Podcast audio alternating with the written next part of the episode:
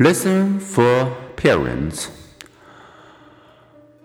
Partial reinforcement also works with children. Occasionally, giving in to children's tantrums for the sake of peace and quiet intermittently reinforces the tantrums.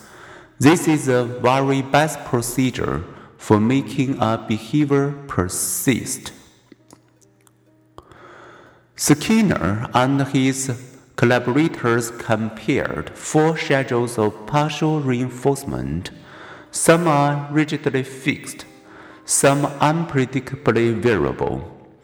Fixed ratio schedules reinforce behavior after a set number of responses. Coffee shops may reward us with a free drink after every 10 purchased. Once conditioned, Rats may be reinforced on a fixed ratio of C, one food pellet for every 30 responses. Once conditioned, animals will pause only briefly after a reinforcer before returning to a high rate of responding. Variable ratio schedules provide reinforcer after a stimuli unpredictable number of responses. This unpredictable reinforcement is what slot machine players and fly fishers experience, and is what makes gambling and fly fishing so hard to extinguish even when they don't produce the desired results. Because reinforcers increase as the number of responses increases. Variable ratio schedules produce high rates of corresponding. Fixed interval schedules reinforce the first response after a fixed time period.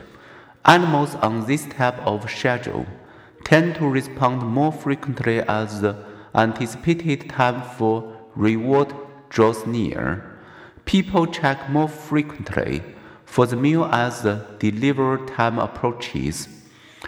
A hungry child jiggles the Jell-O more often to see if it has died.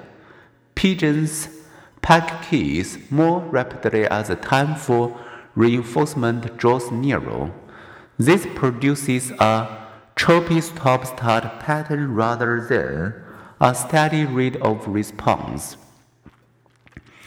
Variable interval schedules reinforce the first response after varying time intervals. That's a longed for message that finally rewards persistent in rechecking email or Facebook. Variable interval schedules tend to produce slow, steady responding. This makes sense because there is no knowing when the waiting will be over. In general, response rates are higher when reinforcement is linked to the number of responses rather than to time, but responding is more consistent when reinforcement is unpredictable than when it is predictable. Animal behaviors differ. Yet Skinner contended that the reinforcement principles of operant conditioning are universal. It matters little, he said, what response, what reinforcer, and what species you use. The effect of a given reinforcement schedule is pretty much the same pigeon, rat, monkey which is which, it doesn't matter. Behavior shows astonishing similar properties.